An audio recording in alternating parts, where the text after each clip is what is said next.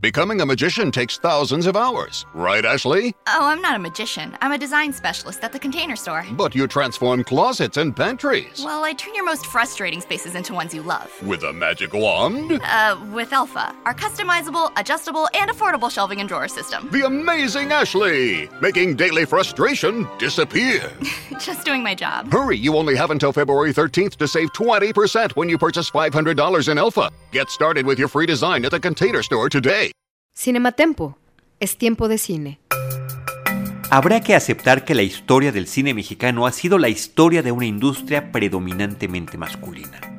Por fortuna, la situación se ha ido modificando poco a poco y a pesar de que hay un largo camino por delante, indudablemente el papel actual de las mujeres en la industria es determinante. Iniciativas como Ya es hora han venido a exhibir las transformaciones que el cine mexicano necesita tener.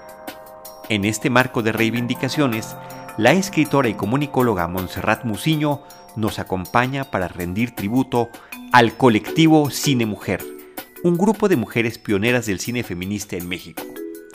Cine Mujer es uno de los secretos mejor guardados y por lo tanto más urgentes de visibilizar en la historia de nuestra cinematografía nacional. Bienvenidos a Cinema Tempo Historia. Es domingo, 20 de julio de 1969.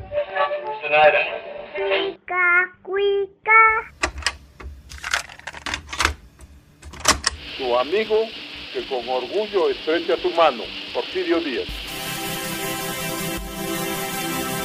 Date un tiempo para Cinematempo. Cinematempo. Es tiempo de cine. Industria, historia, streaming. Con Enrique Figueroa Anaya. Síguelo en arroba enriquefa86. Historia. Muy buenos días, tardes o noches. Mi nombre es Enrique Figueroa Anaya y les doy la más cordial bienvenida a esto que es Cinema Tempo Historia, un episodio, un episodio más.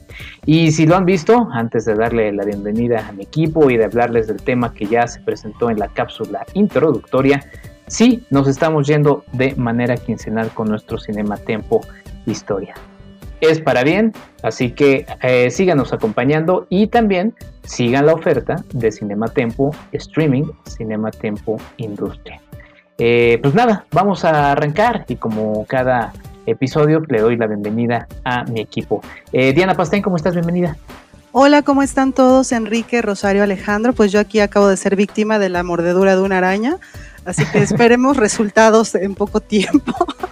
Este, pero bueno, bien, muy contenta de estar con ustedes, muy feliz del episodio que vamos a tener el día de hoy, sobre todo el tema que me parece de suma importancia y más que nada, eh, pues algo necesario para la actualidad. Van a ver que es algo que pareciera que, aunque fue en los 70 es algo que pudo haber sido perfectamente puesto en la mesa ayer y no se, no se nota el paso del tiempo, desafortunadamente. Desafortunadamente sí, no es algo que nos dé tanta alegría al respecto. Ya platicaremos. Muchas gracias Diana y esperemos que no, que no haya efectos secundarios. O que sea radioactiva por lo menos. o que me dé un superpoder. Bueno, eso estaría padre, eso estaría padre, pero bueno, no, eso no va. En el mejor de los casos. En el mejor de los casos, exactamente. Pero bueno, oye, pero entonces, este, pues nada de café ni nada de eso, ¿verdad? Una vapena les recomiendo. ok, muy con una vapena y un vasito con Perfecto. Muy bien. Eh, eh, mi querida Rosario Chava, ¿cómo estás? Hola, muy bien, muchas gracias, resguardada y también espero que quienes nos escuchen se sigan cuidando y quedando en casa si pueden. Bienvenidos a un Cinema Tempo Historia más y nosotros nos estamos adaptando, como ya lo mencionó eh, Enrique, pues a las nuevas circunstancias con la novedad de que pues nuestros programas serán quincenales y bueno, con ello también buscamos que nos sigan y tengan la oportunidad de ver, analizar y comentar nuestras recomendaciones o los temas propuestos por estos cuatro historiadores. Como ya lo mencionó un poquito también Diana, el tema que, veremos hoy es muy sensible y polémico a la vez, pero bueno, también muy interesante. Arrancamos. Arrancamos, pero no sin antes saludar a mi estimado Ale Gracida, quien por cierto fue quien puso el tema sobre la mesa. Ale Gracida, ¿cómo estás? Bienvenido. Hola, ¿cómo están? Un gusto. Aquí intentando soportar estoicamente el confinamiento, la verdad es que ya estoy un poco harto, debo decirlo, porque con todos estos picos pandémicos, también uno anda ahí fluctuando entre picos emocionales, ¿no? Pero, pero siempre es un gusto andar por acá y confieso que este programa en particular yo tenía muchas ganas de que ocurriera porque vamos a hablar de dos temas que erizan, quizás como ningún otro, a las buenas conciencias de nuestro país, que es el feminismo y el derecho a decidir. Y sin más, pues si me permiten, me, cuelgo a, una breve presentación de lo que vamos a platicar, porque vamos a estar hablando sobre un grupo de mujeres excepcionales, orgullosamente universitarias también, que desde el CUEC pusieron en el centro del debate la manera en que se representan a las mujeres en el cine, una nueva sensibilidad en un medio que históricamente ha sido predominantemente masculino. Y en particular vamos a platicar de una película impactante, por decirlo menos, este, llamada Cosas de Mujeres, de Rosa Marta Fernández, que fue realizada entre los años de 1975 y 1978 y creo que solo la película nos daría para horas y horas de análisis y de discusión.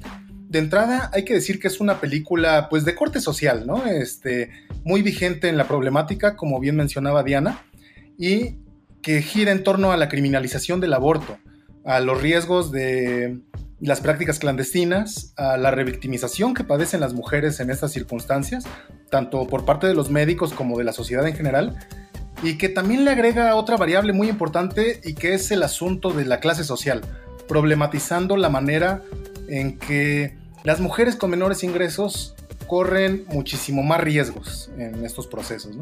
La película es una ficción protagonizada por Patricia Luque y Ángeles Necoechea, Ángeles también directora de este colectivo Cine Mujer, y trata sobre una chica universitaria que recurre a una amiga para acompañar todo el proceso que implica un aborto. ¿no? También se incorporan partes testimoniales de mujeres, de médicos, de especialistas, así como notas de periódicos, fotografías de activistas que ilustran parte de toda esta enorme problemática. Y a mí me gustaría muy brevemente destacar cosas de mujeres desde lo excepcional de la película, ¿no? Excepcional en el sentido, como había dicho, pues de que hasta entonces era difícil que una mujer siquiera fuera protagonista de las, de las películas en el cine mexicano, ¿no? Este, y a lo mucho, quizás platicaremos después más eh, cuando las mujeres son protagonistas, pues son papeles de sufrimiento, regularmente de prostitución, eh, y pues son, son mujeres precisamente por eso excepcionales, ¿no? Quizás anteriormente hay ahí un par de directoras como Mimi Derba o Matilde Landeta, pero en realidad pues son contadas ni con los dedos de una mano, me parece, ¿no? Este, y mucho menos, pues había pensado incorporar temas como los derechos de la mujer, pues porque de entrada, en un país que viola sistemáticamente los derechos de la mujer, mucho menos va a ser representada su violación en el cine, ¿no? Este, finalmente me llama la atención de que surge en los años 70, un año en donde se nacionaliza el cine durante el sexenio de Luis Echeverría y que se habla de la incorporación de nuevas narrativas. Efectivamente tenemos a un Jorge Fons, a un Arturo Ripstein, a un Felipe Casals, Jaime Humberto Hermosillo y otros. Pero curiosamente en esa apertura del echeverrismo no se incorporaron las mujeres, ¿no? Bueno, ni tan curioso, ¿no? Que haya sido así. Quizás al último podemos contar ya con Marcela Fernández Violante, ¿no? Pero en realidad hablar de cine pensado desde el punto de vista femenino yo creo que tendría que ser identificado con este colectivo de cine mujer. Y habría que voltear a estas mujeres para reconocer su labor pionera. Y ahí me paro, ¿no? Para cederle la voz a mis compañeras. Efectivamente, Alejandro, es un material bastante impactante, como dices tú. Y bueno, a mí me gustaría rescatar que las mujeres en el cine como personajes siempre han sido representadas o solían ser representadas anteriormente como personajes completamente maniqueos, sin muchas complejidades, ¿no? Que van de la mujer pura y buena a la mujer sensual, que generalmente se vale de sus encantos para lograr objetivos oscuros, ¿no? Que van desde riqueza, venganza, envidia, etcétera. Es como una suerte de o Blancanieves o la bruja malvada. Pero entre tantos clichés, también he encontrado en la historia del cine mexicano mujeres que han roto estos paradigmas, como el caso de Herminia Pérez de León, que se conoció artísticamente como Mimi Derba, que es la pionera del cine mexicano y la primer directora del país, que fue socia fundadora de la compañía cinematográfica Azteca Film. Y pues también están las hermanas Dolores y Adriana Ehlers, liberales veracruzanas, que pues durante la revolución montaron un estudio fotográfico donde tenían la gran ocurrencia femenina porque ahí podían retratar escotadas y entregasas, cosa imposible de realizar en un estudio atendido por varones, por mencionar algunos de los ejemplos de mujeres pioneras del cine mexicano, que estos datos este, es importante que mencione que los, los recojo de la tesis de licenciatura de Isabel Jiménez Cacho con nombre de Cines y Feminismos en América Latina, el colectivo Cine Mujer en México en 1975-1986. Eh, este colectivo Cine Mujer nació en 1975, como ya mencionabas, dentro del marco de la, de la proclamación del Decenio de la Mujer, proclamado por el Consejo Económico y Social de las Naciones Unidas, ECOSOC, eh, cuya primer conferencia mundial sobre la mujer tenía, eh, tenía México como sede y sin embargo el colectivo es hijo del mayo del 68 en París que Rosa Marta Fernández lo vivió como estudiante y a su regreso va a escribir diversos artículos denunciando el sexismo de la industria publicitaria del país y así se unió al colectivo Mujeres en Acción Solidaria, ¿no? que por sus siglas es MAS. El colectivo Cine Mujer fue un esfuerzo de tres mujeres que son las piedras angulares, efectivamente Rosa Marta, la que es mexicana, la brasileña Beatriz Mira y la francesa Odile Herrenschmidt, que habían participado en la cooperativa Cine Marginal, perdón, la última, la francesa es la que había participado en, Cine Marginal, que era un club de Super 8 auspiciado por el Comité de Agitación Cultural de la Escuela Nacional de Economía, que apoyó las luchas de los trabajadores y los sindicatos a través de sus películas. Y como parte de sus postulados, decidieron nunca participar en concursos. Entre esos participantes encontramos, por ejemplo, a Paco Ignacio Taibo II, a Gabriel Retes y a Eduardo Carrasco Zanini. Em, necesito una pausa porque se me está yendo el aire.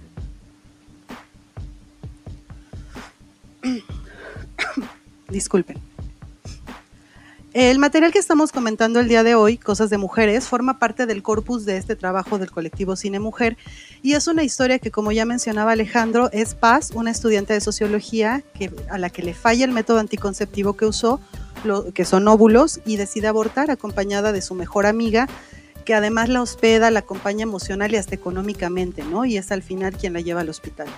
Y dentro de este material fílmico, me encontré con frases muy duras, con una realidad que es aplastante, ¿no? Porque además son frases que yo sigo encontrando en la narrativa de mujeres que conozco personalmente y que de una u otra manera he acompañado en alguno de sus procesos emocionales y que son, por ejemplo, cuando le da la noticia al hombre de quien se embaraza, la respuesta inmediata es ¿y qué vas a hacer? ¿No? Te apoyo en lo que tú decidas como si entonces el resultado de la sexualidad conjunta fuera ya únicamente responsabilidad de ella y que al final, bueno, pues así lo es, ¿no? En, la, en el material que revisamos. Y ella tiene que ver cómo conseguir desde los 1.500 pesos que se convirtieron en 3.000 con un médico que es profundamente violento y machista y que le dice otra de las terribles frases con las que Paz encontró y que, que fue, y además de estas actividades, ¿a qué otra cosa te dedicas? ¿No? Es de verdad un, un material que no puedo describir la sensación que me causa de repudio porque no es algo privativo de la época, es algo que seguimos viendo el día de hoy y que me parecería muy importante que este material se diera a conocer y se pudiera consultar e incluso ver en las pantallas en algún festival porque no se ha dado ningún tipo de difusión hasta el momento de forma masiva. Y pues siendo un tema tan vigente, tan actual, me parece que es momento de retomar no solamente los materiales, sino también la narrativa, ¿no? Y hacerlo desde un punto de vista crítico y un punto de vista sensible y humanitario. Pues la verdad coincido con ustedes, es un eh, docuficción que, que, o sea, sí, sigue siendo muy vigente el tema a pesar de lo que ya se ha avanzado en, varias, en varios estados, en varias ciudades, pero que en cosas de mujeres pues vamos a ver entrevistas, testimonios, además también de material de archivo como son periódicos y datos estadísticos. Eh, pues desde mi opinión la película muestra una realidad de un México contemporáneo que pues hoy en día sigue siendo un tabú y que se sigue practicando de manera clandestina como es el aborto. En una de las entrevistas realizadas a un ginecólogo, él narra que pues el aborto es realizado por mujeres de todos los niveles, casadas o sin dinero, o más bien y sin dinero, eh, bueno, con dinero y sin dinero, perdón aunque hay un mayor índice de mortandad en las mujeres de menores recursos. A mí en lo personal, pues una de las escenas que me impactaron más eh, fue la imagen explícita de cuando le realizan un legrado a una de las pacientes. Y supongo también que se realizó así para desmitificar su práctica, contrario a los métodos clandestinos que se usaban y me sorprendió o me sigue sorprendiendo eh, que hoy en día hay un sistema social que permite decidir sobre el cuerpo de la mujer, pero bueno, como ya lo mencionaba, poco a poco se están garantizando los derechos humanos de las mujeres. También me gustaría platicarles que pues fue a partir de los 60 que las mujeres en una primera ola del cine feminista empezaron a construir sus propias imágenes y desde esta década las escuelas o incluso los centros de formación y capacitación cinematográfica pues fueron abriendo espacios a las mujeres y a los temas de mujeres. En Latinoamérica también existirán colectivos como Cine Mujer en Colombia, Guami en Perú y el grupo feminista Miércoles, ese es de Venezuela. Y también quisiera comentarles que dentro de la filmografía del colectivo Cine Mujer en México, pues van a ver títulos muy, eh, ¿cómo decirlos? Mm, pues que rompen, ¿no? Con la estructura que, venía, que se venía manejando. Y para muestra un botón también que dice uno de los títulos que es el cual es Rompiendo el Silencio de 1979, No es por gusto del 81 es la primera vez del 82, bordando frontera de bordando la frontera, perdón, del 86 y entre otros. Y curiosamente también revisé la misma tesis que, revisó Diana, la cual les, recomiendo mucho consultar. Les repito, el título se llama De Cines y Feminismos en América Latina, el colectivo, colectivo Cine Mujer en México 1975-1986 de Isabel Jiménez Camacho del Colegio de Estudios Latinoamericanos de la Facultad de Filosofía y Letras y quien seguramente obtuvo el grado como licenciada en estudios latinoamericanos y de ahí yo también doy paso para incentivarnos a los estudiantes y, demás gente, bueno, de entrada a realizar investigaciones hacen mucha falta independientemente del nivel, pero también consultarlas, que creo que ahí es donde fallamos muchos. Pues un tema muy completo que nos da mucho de qué hablar. Eh, por ahí mencionaba Diana Pastén dos frases que también tenía yo, yo remarcadas en mi, análisis de la película, Cosas de Mujeres, de Rosa Marta Fernández, una cinta eh, que está marcada con la fecha del 75 al 78. Eh, y sí, además de la, o sea, porque la película comienza, ¿no? Con esta frase, pues sí, demoledora, ¿no? Que dice, cuando supe que estaba embarazada, eh, pues sentí mucho miedo, ¿no? Y sabemos que no es un miedo por la incertidumbre normal de algo nuevo que se avecina, sino por todo lo demás que iremos viendo a lo largo de los cuarenta y tantos minutos que dura la, la película, ¿no? Esta frase que ya mencionaba Diana, ¿no? Que, pues de un hombre ausente que no vemos a lo largo de la película. De hecho, eh, estaba haciendo como los, los cálculos y como a los seis minutos y cacho apenas vemos a un hombre sin contar a los que están en el camión inicial en el que se transporta eh, el personaje principal de la película. Y, estas eh, frases que, que dicen muchas cosas eh, o revelan muchas cosas que, que, nos dejan reflexionando, ¿no? Está preocupada ella por lo que pasa por su, por su casa, lo que pueda pensar su casa, ¿no? Eh, cuando la amiga le ayuda pues, por teléfono, le dice, es que una amiga tiene problemas, ¿no? y esta mujer pues intenta por todos los medios buscar esta opción de, de, de aborto, ¿no? Eh, creo que también es importante justamente en, este, en esta mención de la amiga el mencionar cómo estas amigas están ayudando entre sí. O sea, dentro de todo hay, y quizá también es un reflejo del colectivo que estaba generando este tipo de cine. Em, cuando llega otra vez esta mujer, pues llega con vergüenza frente a un doctor cuya actitud eh, pues es, es, es de, regañadiente, ¿no? Y no por una cuestión de, de, salud, ¿no? O sea, de repente uno cuando va a un doctor, pues sí, de repente le jalan a uno las orejas, pero no en esta cuestión, ¿no? O sea, desde la simple posición de él detrás de un escritorio, cuestionando a una mujer que llega con, con, estos miedos que, que, trae encima y la situación que le va a rodear, pues una posición en, el, escritorio que muestra justamente esta, esta situación de poder, ¿no? Y ella, pues aceptando que ni modo está en manos de, de este personaje, ¿no? Le pregunta, ¿me va, me va a ayudar? Eh, me pareció también muy revelador encontrar en la, en la imagen eh, en la que se encuentra ella en la sala para, para revisarla, que la revise el doctor, que también es muy agresiva, ¿no? Eh, sabemos que, hay procedimientos y todo eso, pero el tono en el que se maneja termina siendo muy agresivo. Y también esta, esta imagen, lo que iba a decir es la cruz, ¿no? Presente ahí, o sea, toda esta moralidad representada en una escena eh, sencilla, ¿no? Posteriormente ella dice, pues el tipo no me gusta nada y le contesta a su amiga, pues sí, pero por lo menos, por lo menos es médico.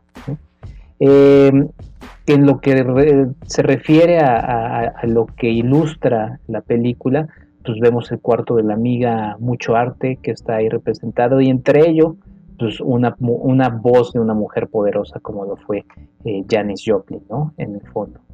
Eh, y bueno, los testimonios que se van entrelazando eh, a lo largo de la película, porque es una película que, y lo iremos platicando con nuestra invitada, Monserrat Musiño, eh, les pedimos que se queden a escuchar esta entrevista, que seguro, seguro se pondrá buena, em, sobre cómo se, buscaba una nueva forma de, presentar este lenguaje cinematográfico que había sido iniciado por hombres, que había sido dominado por hombres, y que sigue, sigue siendo dominado por la visión masculina. Entonces en estos años hubo esta, este interés y esta vocación por tratar de encontrar una nueva, una nueva voz. ¿no?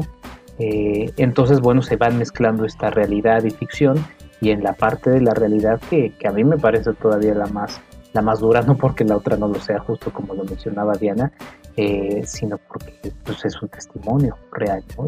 y, una mujer que, menciona cómo fue, eh, pues sí, violada, y dice, yo me sentía mierda, así lo dice, una, una piltrafa, en fin, una, una, película interesante, va mezclando también mucho, mucho material de archivo, eh, reflexionaba un poco sobre el papel de un periódico como el Excelsior, que también termina siendo como un eco de lo que termina siendo actualmente eh, el, mismo, el mismo medio. Eh, recordemos que venía de una serie de cambios importantes en los años 70 en lo que respecta a su dirección. Eh, la mención de todos esos estos artículos que se van que van criminalizando justamente el asunto de, de, aborto y pues estas dos grandes pues, puntos al final no el número de, muertes que, que, se van eh, presentando, ¿no? Las mujeres abortan principalmente porque no pueden eh, mantener el número de hijos y de repente una entrevista con una señora que tiene cinco hijos ahí, ¿no? Y que dice, pues sí, justamente eso, o sea, el gobierno está diciendo esto, las autoridades están diciendo esto, y pues los números de muertes que se presentan, ¿no? Eh, contrastando con notas que dicen, por ejemplo, rotundo no al aborto. Entonces, pues bueno, una película que termina siendo eh, relevante, cosas de mujeres y que nos dará para platicar. Brevemente, Diana, tienes ahí levantada la manita virtual eh, antes de ir a nuestro corte y ya pasar con nuestra invitada Monserrat Musilla. Solamente me gustaría agregar que este, esta discusión siempre había sido tomada y actualmente también lo es por hombres, ¿no? Este, desde una postura moral, desde una postura eh, que trata de educarnos sobre cómo tratar nuestros cuerpos. Entonces, lo que me parece todavía más valioso es como en esa época, porque hoy en día quizá podemos naturalizar un poco más la conversación y traerla a la mesa, pero que el colectivo Cine, Cine Mujer lo haya hecho en los 70 me parece todavía más, más valioso. Es lo que quería agregar. Pues muy bien, Diana, muchas gracias. Eh, pues ya nos vamos a nuestro corte de este Cinema Tempo Historia. Viene la entrevista con Monserrat Musillo. No se vayan, quédense y acompáñanos. Visítanos en cinematempo.com.mx o síguenos en arroba cinematempo. Regresamos a esto que es Cinematempo Historia, después de nuestro corte, y le damos la bienvenida a nuestra invitada. Nos da muchísimo gusto, como ya escucharon en la cápsula inicial de nuestro podcast. Se trata nada más y nada menos que de Montserrat Musillo. Eh, repito, nada más comunicóloga, feminista y escritora en ciernes, así nos lo pone la descripción que Ale Gracida nos compartió. Ale, fue tu propuesta, como ya lo mencionamos, el tema, la invitada, así que adelante, cuéntanos y preséntanos un poquito más de Monserrat y pues le damos la, la bienvenida con eso. Hola Monse, ¿cómo estás? Buenas noches. Pues miren, yo les cuento brevemente que yo tengo el gusto de conocer a Monse Musiño porque ha sido de, de los usuarios, de, las usuarias de la Filmoteca, que se ha acercado para conocer estos materiales del grupo que, que, conocemos como el colectivo Cine Mujer. De verdad qué gusto que nos estés aquí para ampliarnos el panorama, Monse. En la cápsula anterior ya platicamos sobre la película Cosas de Mujeres y ahorita nos gustaría que nos contaras un poco en términos generales qué es Cine Mujer. Hola, hola, pues qué gusto estar con ustedes y pues sí, como lo mencionas, este pues soy una ciudadana usuaria del Centro de Documentación de, la Filmoteca.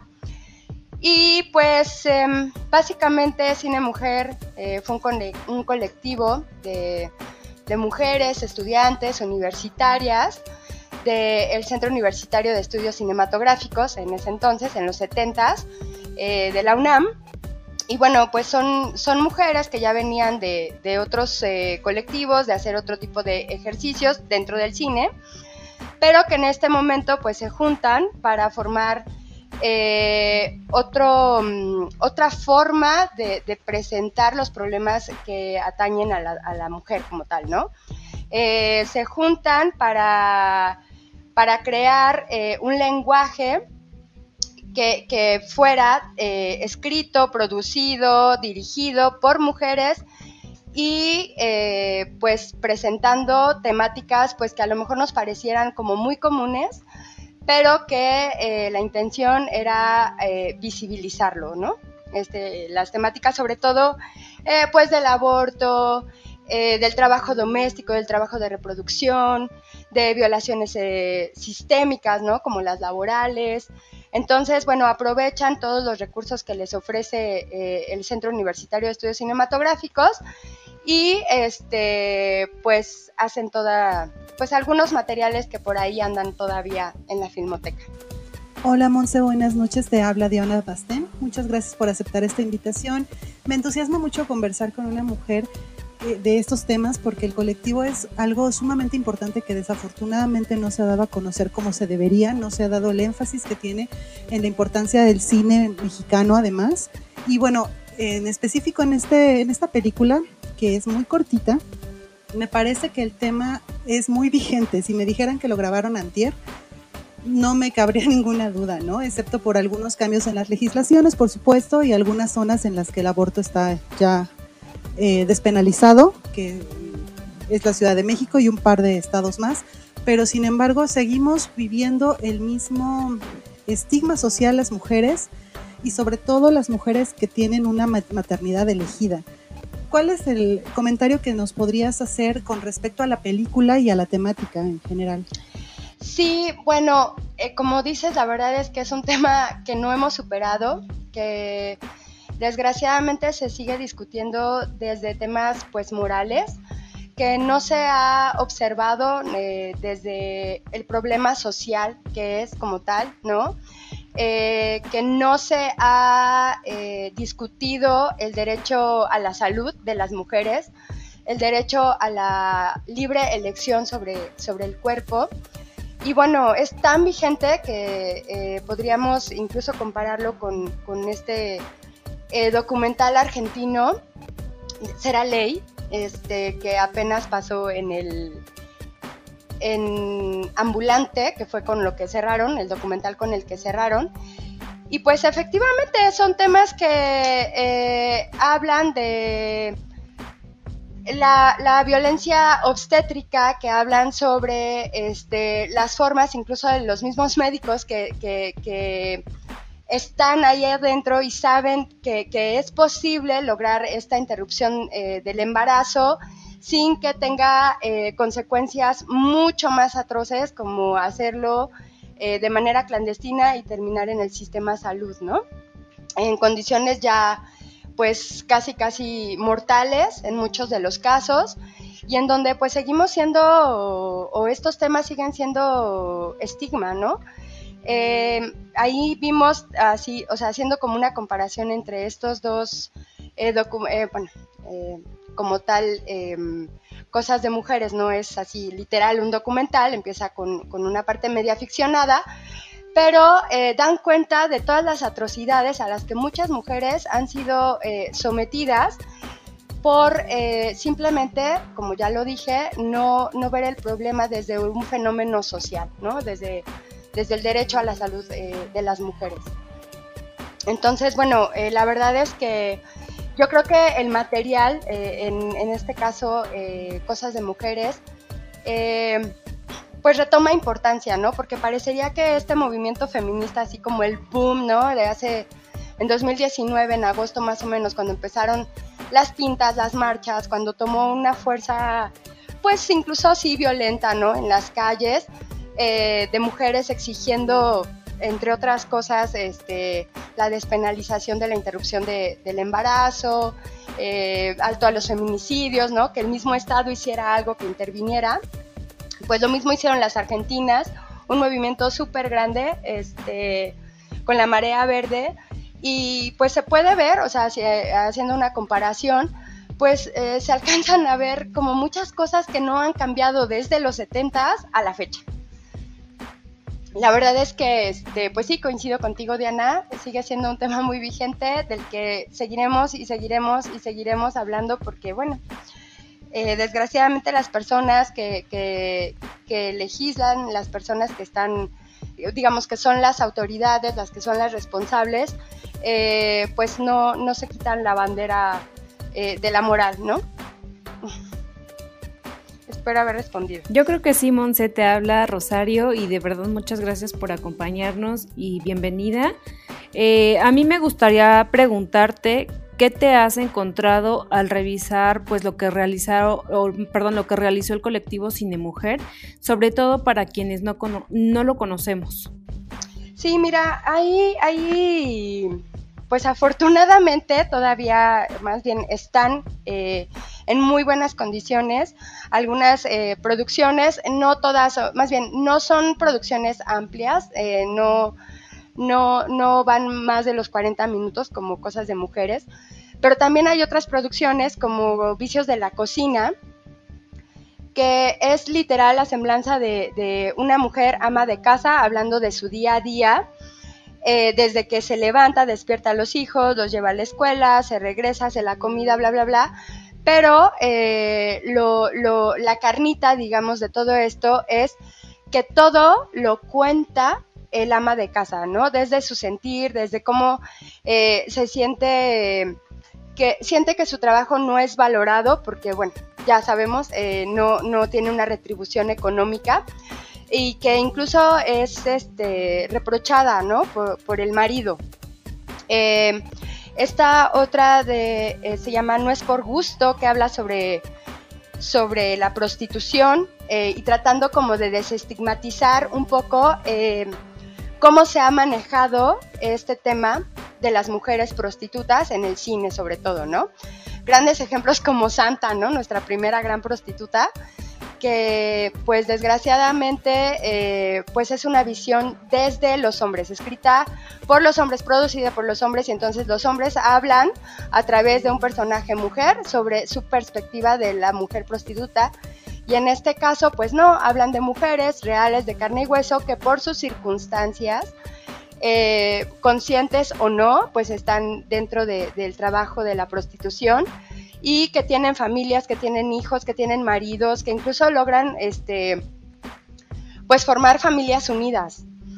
Eh, también eh, está Vida de Ángel, que pues son mujeres eh, campesinas de un estrato, digamos, este, pues bajo, que viven en una sola, en una vecindad y que logran, pues a través de, de sí el chismorreo un poco, de generar redes entre ellas y apoyarse para defenderse del casero y sus abusos, de los maridos, que ya ponen eh, cosas en común, digamos, y son pues víctimas de los maridos, de violencia intrafamiliar, eh, mujeres que no les alcanza el gasto que les da el marido y entonces ellas pues terminan haciendo otros eh, oficios además del quehacer de la casa para generar más recursos y poder aportar a la familia. Este, tenemos eh, bordando la frontera, eh, Milagros y, este, Milagros y Remedios se llama, es de Ángeles Necoechea. Y pues hay otro que es No les pedimos un viaje a la luna, que habla eh, sobre, bueno, en el 85 fue muy famoso que se cayera un edificio en donde trabajaban mujeres en la costura y pues no tenían pues sus derechos laborales los mínimos no los tenían garantizados muchas murieron entre los escombros y bueno las sobrevivientes eh, pues se fueron a plantar para que pues sacaran los cuerpos los más que pudieran y este y lograron eh, organizarse para formar un sindicato independiente, ¿no? Que, que, velara por los derechos de estas mujeres. Entonces, son de los que pues he tomado registro este, son muy interesantes de verdad. Este, acérquense al centro de documentación, este, súper accesible y pues sí se pueden encontrar con este tipo de joyitas. Ahí está, Monse. La verdad es que es un tema que platicábamos fuera del, no del aire porque esto no es la radio, sino fuera de los, de los beats, por así decirlo, eh, pues da para muchísimo. Eh, ahorita que mencionabas el, el, sismo del 85, eh, el movimiento va del 75 al 87 aproximadamente, ¿verdad? El colectivo Cine Mujer. Sí, sí, sí. Pues básicamente es lo que dura su carrera y lo que pueden mantenerse unidas, ¿no? Claro. por eso es que dura, sin embargo, pues muchas de ellas siguen teniendo carreras eh, como María Eugenia Tamés, eh, que siguen eh, pues aportando a esto del feminismo, pero ya digamos de una manera individual, ya no como colectivo. Yo, a mí me gustaría que nos platicaras sobre el contexto en el que se movían estas mujeres, Monse, y el, contexto en dos, en dos aspectos. Primero, en los años 70 había un auge ¿no? del cine femenino feminista, por ahí hay el estreno en los Estados Unidos de Union Maids de 1976, que habla sobre las protestas o los testimonios, más bien toma testimonios de mujeres sindicalistas en la lucha en Chicago, eh, presentó a las mujeres como sujetos históricos. ¿De qué manera se influencia el colectivo Cine Mujer de lo que estaba sucediendo alrededor en el mundo en este aspecto? Y también cómo, qué dificultades se encontraron porque pues estaban abriendo el paso a en una industria en la que pues había una exclusión de mujeres como agentes de la misma. Bueno, pues el contexto es sumamente importante. Yo creo que eh, algo que, sí definitivamente a nivel internacional eh, pues tuvo pues gran influencia en esto fue pues primero el movimiento hippie, la liberación eh, sexual en su momento. Eh, todo este movimiento feminista, eh, pues sí, dado desde Estados Unidos, que generó incluso eh, pues en organismos internacionales como la ONU, pues la necesidad de crear o ya de tematizar las cosas desde lo institucional, las cosas que propias de las mujeres. se crea el, el diseño de la mujer en el 76, el año de la mujer, en donde, bueno, pues se fue como un punto de encuentro, eh, digamos, a nivel regional, y se empezaron a formar estos colectivos, porque, bueno, Cine Mujer, hay que decirlo también, no solamente se dio en México, fue un movimiento que se dio, digamos, a nivel Latinoamérica, eh, Colombia, Venezuela, Brasil, Jamaica y México tuvieron su propio colectivo. Este, y bueno, específicamente de México, pues también viene el 68, ¿no? En donde empiezan a aparecer ejercicios a partir de, el cine taller, este, perdón, taller cine octubre, al revés. Este, en donde, bueno, ya se discutían, era, era un movimiento así de izquierda, en el que se utilizó eh, los recursos pues eh, cinematográficos, la cámara, este, la película, todo esto eh, para, para plasmar la realidad ¿no? de, muchas em, de muchos grupos digamos de la población y aquí en, en este taller Cine Octubre encontramos a dos mujeres, Trinidad Langarica y Lourdes Gómez, que empiezan a meter dentro del mismo taller eh, el tema feminista, ¿no? Y bueno, lo que estuve investigando, lo que encontré es que les costó mucho trabajo incluso convencer a los hombres, a los dirigentes del movimiento o del taller, porque lo encontraban como algo que venía importado, ¿no? Que era una ideología yankee y obviamente pues en ese momento escupíamos todo lo que viniera de allá, ¿no? Entonces, bueno, lograron hacer eh, ciertas cosas, como una película que se llama Mujer así es la vida, que no he visto y seguramente está ahí en la, en la filmoteca, pero lo logran, ¿no?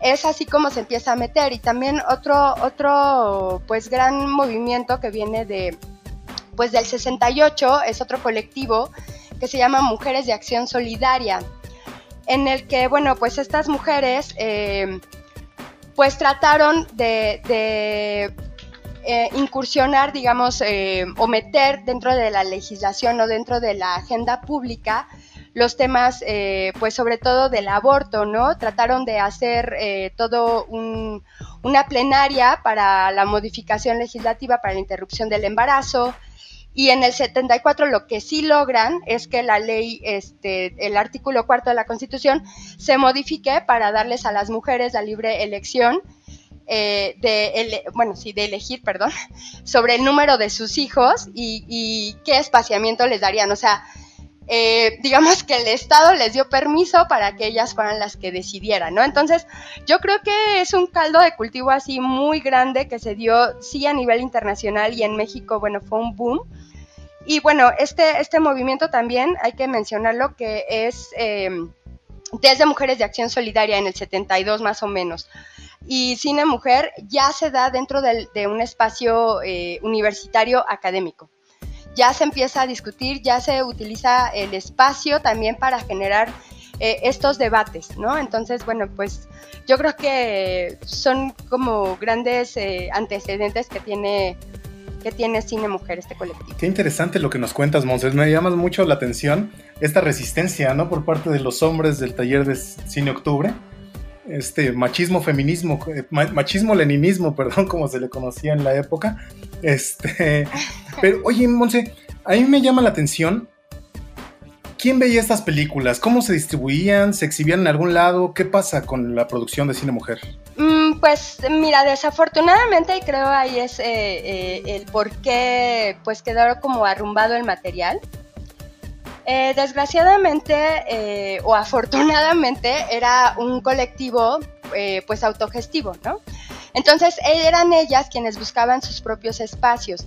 Y estos espacios pues generalmente eran eh, sindicatos, foros universitarios, eh, colonias urbano-populares, ¿no? O sea, e, el, documental de, No les pedimos un viaje a la luna, ellas son quienes se acercan a, las mujeres eh, que se dedican a la costura y bueno, este, generan con ellas este material pero pues sí, son, son estos eh, mini colectivos eh, o mini grupos, ¿no? En los que se podía difundir.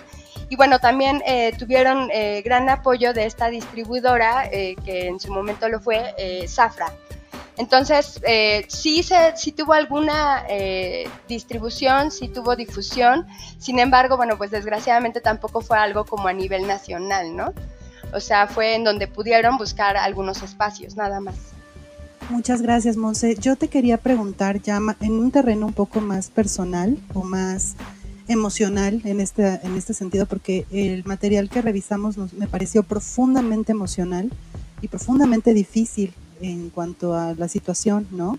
Eh, todos conocemos a un, todas conocemos a una amiga, todas hemos de una u otra manera estado en contacto con una persona que no ha querido seguir con un embarazo lo ha interrumpido. Entonces, a mí me pareció un material que no solamente debería de quedarse en una anécdota, ¿no? En un dato curioso de que por ahí hay una película donde se abordan estos casos. este caso en particular, sino cuál es tu perspectiva personal, cuál es tu vivencia sobre este tema y cómo eh, ahora hay muchas colectivas que están acompañando mujeres que deciden abortar y que no tienen acceso a lugares pues establecidos porque además como no están en toda la república pues sabemos que el aborto no tiene nada que ver con estar o no despenalizado en cuanto a que de todas formas se hace, ¿no? Entonces, ¿cuál es tu opinión al respecto? ¿Cuál es, qué, nos podrías aportar de una manera personal? Wow, pues mira, a mí también me impactó cuando lo vi. Eh, yo creo que, eh, mi opinión acerca del tema, eh, bueno, había una, una pinta en la marcha del 8 de marzo de este año que decía que si el embarazo, este, no recuerdo bien, pero decía que sería trabajo forzoso, ¿no? En el caso de que las mujeres no quisieran ser madres. Y sí lo creo, ¿no? Yo creo que hay muchas circunstancias que orillan a las mujeres a abortar. Eh, que también el tema está muy estigmatizado. Eh, lo que podemos eh, percibir, no sé, o es lo que a nivel personal lo que, lo que, lo que percibo, mucho se le echa la culpa, ¿no? A las mujeres de estar embarazadas, o sea, de, ejercer su libre sexualidad, a eso voy. Y, bueno, y con esto eh, quedar embarazadas y no se le hace responsable al hombre, ¿no? O sea, entonces, eh, desde ahí yo creo que ya estamos mal, porque le estamos quitando la responsabilidad al 50% del producto de, de, un embarazo, ¿no? Y la otra, bueno, eh, yo creo que pues la verdad es que, y voy a remitirme a, hacer a ley, eh, de verdad que, pues, me parece terrorífico, me parece súper arcaico que a la fecha eh, nos nieguen, y me voy a sumar aquí porque, bueno, yo soy mujer, el derecho a decidir sobre nuestro cuerpo y ese derecho se lo den a otro alguien que se está formando adentro de nuestro cuerpo, ¿no? Y no porque no lo tenga, sino porque, bueno, el derecho a la vida, pues hay grandes discusiones, hay grandes debates sobre eso, dónde empieza la vida, si desde una célula o cuando el embrión o, este o más bien si el embrión eh, ya, ya se puede considerar un ser humano como tal, ¿no? Y entonces nulificar absolutamente todos los derechos que podría tener eh, la mujer, ¿no? Eh, principalmente o en un primer momento el derecho a la salud, ¿no? También esta violencia sistémica en donde el Estado le niega a, la mujer, eh, los mismos médicos estigmatizan, eh, ahí en, el, en, el, documental de Cosas de Mujeres, eh, es súper evidente, ¿no? Este, la están atendiendo y ya la están interrogando para saber qué fue lo que sucedió, por qué se lo provocó, ¿no? O sea, la están criminalizando desde el principio, ¿no? Y lo que decían ahí también los doctores, y que también es súper vigente, es que desgraciadamente las mujeres eh, que terminan o, llegan al sector salud en esas condiciones son mujeres pobres.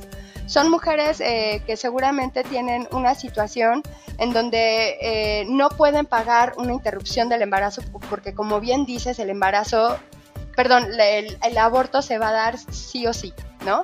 Y el problema es las circunstancias en las que se hace. Y pues desafortunadamente estas mujeres que terminan criminalizadas y que terminan en condiciones paupérrimas eh, dentro de, del sector salud, pues son las mujeres más vulnerables, ¿no? Entonces, eh, yo creo que eh, sí tendríamos, sí tendríamos que replantearlo todo y, ver el problema de, de, una forma pues integral.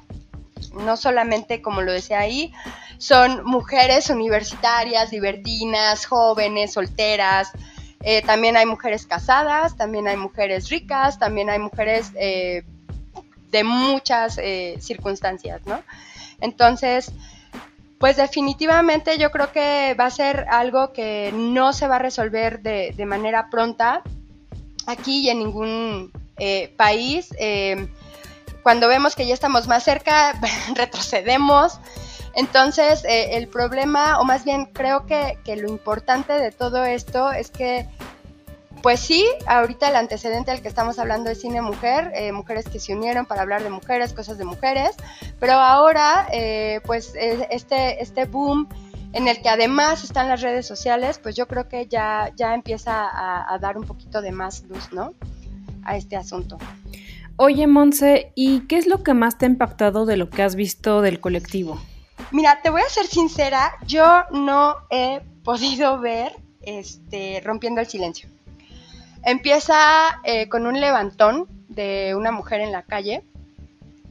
Eh, pues dan, dan a entender que, es una violación. Son tres hombres.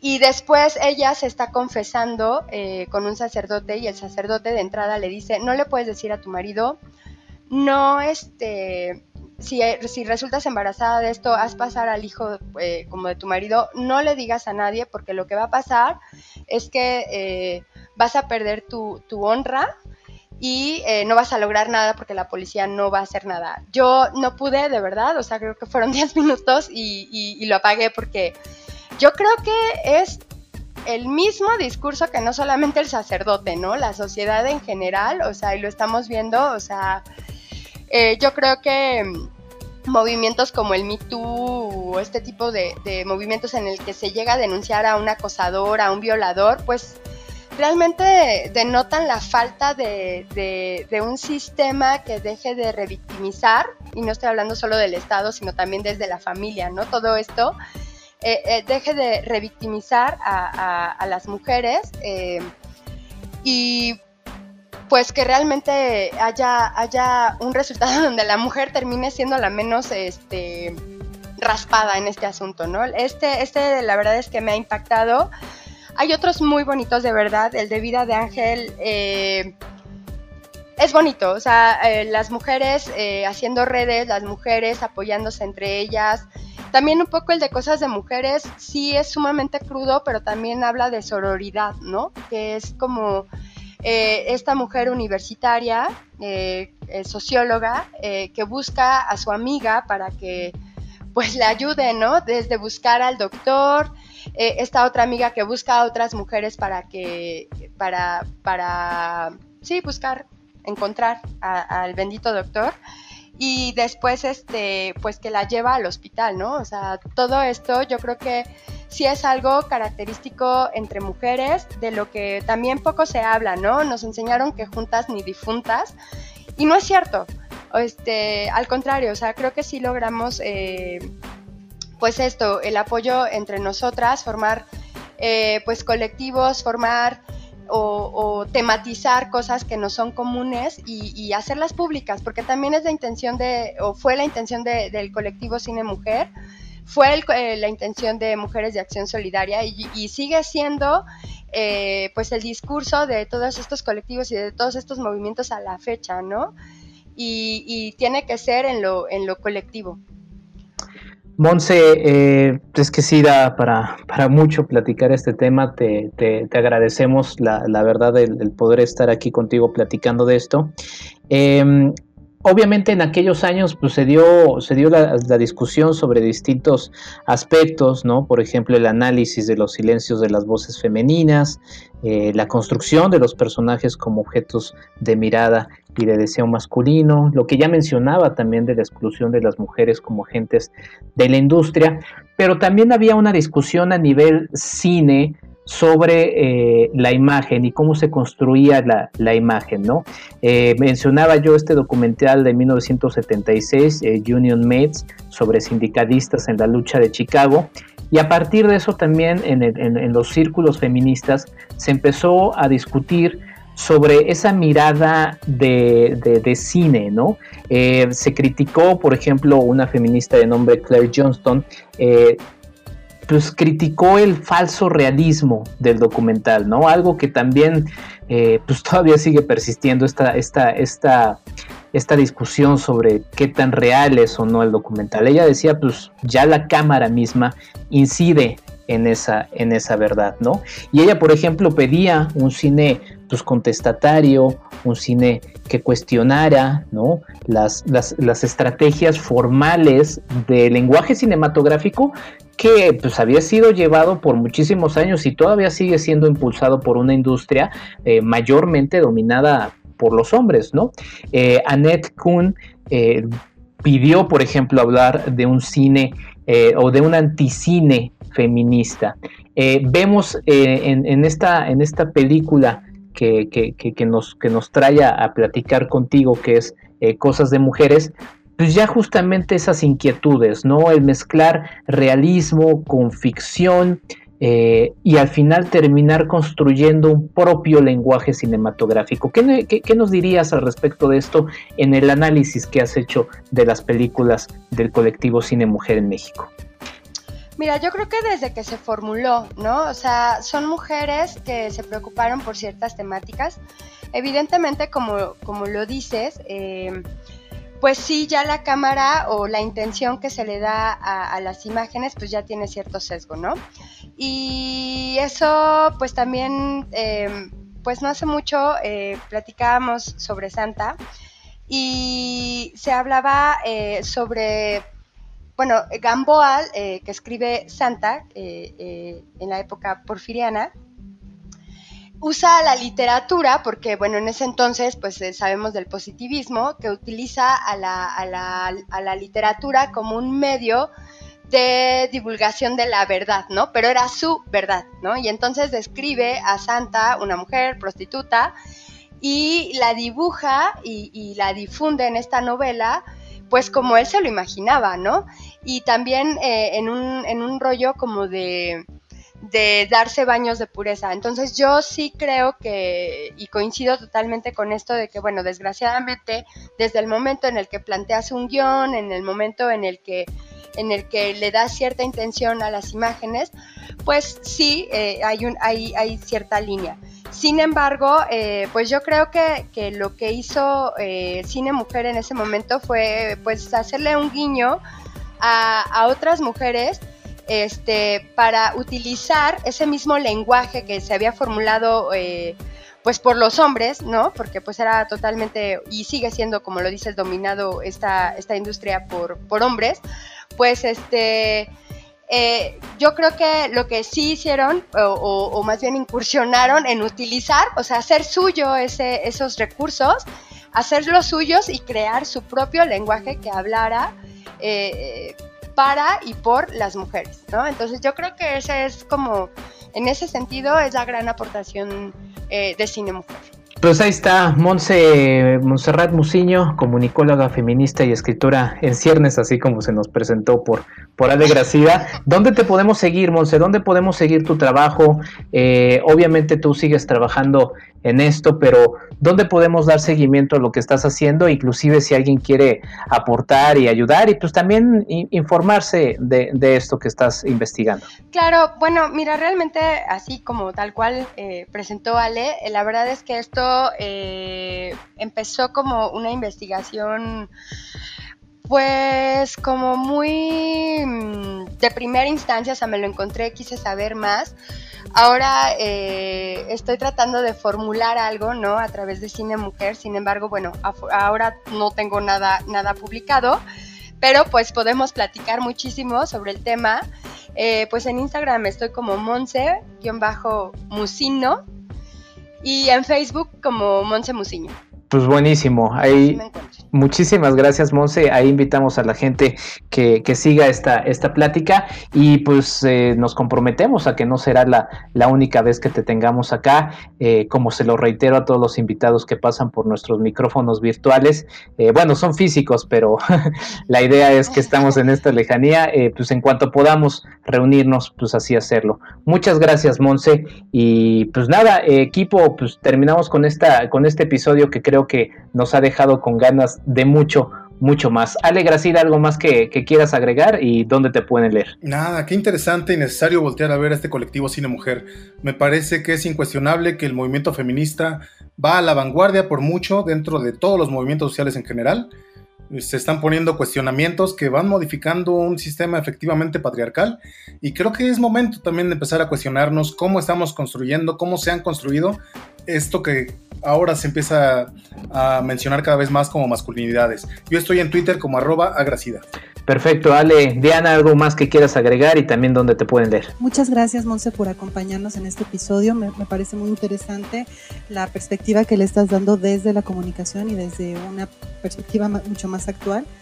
y pues te agradecemos que hayas participado con nosotros. A mí me pueden encontrar como Árbol de Lunas en Twitter y como Diana Pastén en Facebook. Rosario Ochoa, de la misma manera, algo uh, que agregar y pues bueno, ¿dónde te pueden leer? Pues muchísimas gracias por acompañarnos. Cuéntenos qué les pareció el programa. La verdad es que eh, leemos sus comentarios, estamos atentos también a ellos. A mí me encuentran como eh, arroba ro-ochoas en Twitter y si pueden, síganse quedando en casa, no hay que bajar la guardia, seguimos en el pico de la pandemia y no es un meme. Saludos, muchas gracias, Monse. No, gracias a ustedes. Pues ahí está, Rosario Ochoa. Pues bueno, muchas gracias por escucharnos. Yo soy Enrique Figueroa Anaya. Los invito a que sigan escuchando no solamente este podcast, sino los otros dos que tenemos, Cinema Tempo Industria, Cinema Tempo Streaming y bueno, obviamente que, nos escuchen a nosotros en Cinema Tempo eh, Historia. Eh, recuerden que nos estamos yendo ahora quincenalmente. Eh, estamos haciendo una serie de esfuerzos por eh, mejorar, eh, también entregar algunos, algunos materiales más frescos. Por ahí tengo alguna sorpresa que ya luego le diré. Ni siquiera mi equipo sabe, así se los dejo. Entonces, este, pues nada, ahí está. Hasta la próxima, cuídense mucho, justo como dijo Rosario. Y pues nada, nos escuchamos en 15 días en otro más Cinematempo. Hasta la próxima. Date un tiempo para Cinematempo. Cinematempo. Es tiempo de cine. Industria. Historia. Streaming. Esto fue Cinematempo con Enrique Figueroa Anaya. Síguelo en arroba enriquefa86. Historia. Visítanos en cinematempo.com.mx o síguenos en arroba cinematempo. Finding the right person for the job isn't easy. Just ask someone who hired their personal trainer as a caterer. All right, folks, let's keep this line moving. You there with the tongs. Picking up one Duchess potato at a time will not cut it at my catering table. Drop and give me 50. But if you've got an insurance question, you can always count on your local Geico agent. They can bundle your policies, which could save you hundreds. Okay, this is what we call the wild mushroom and asparagus dip, dip, and press. Come on, let's get those plates above your heads. For expert help with all your insurance needs, visit geico.com slash local today.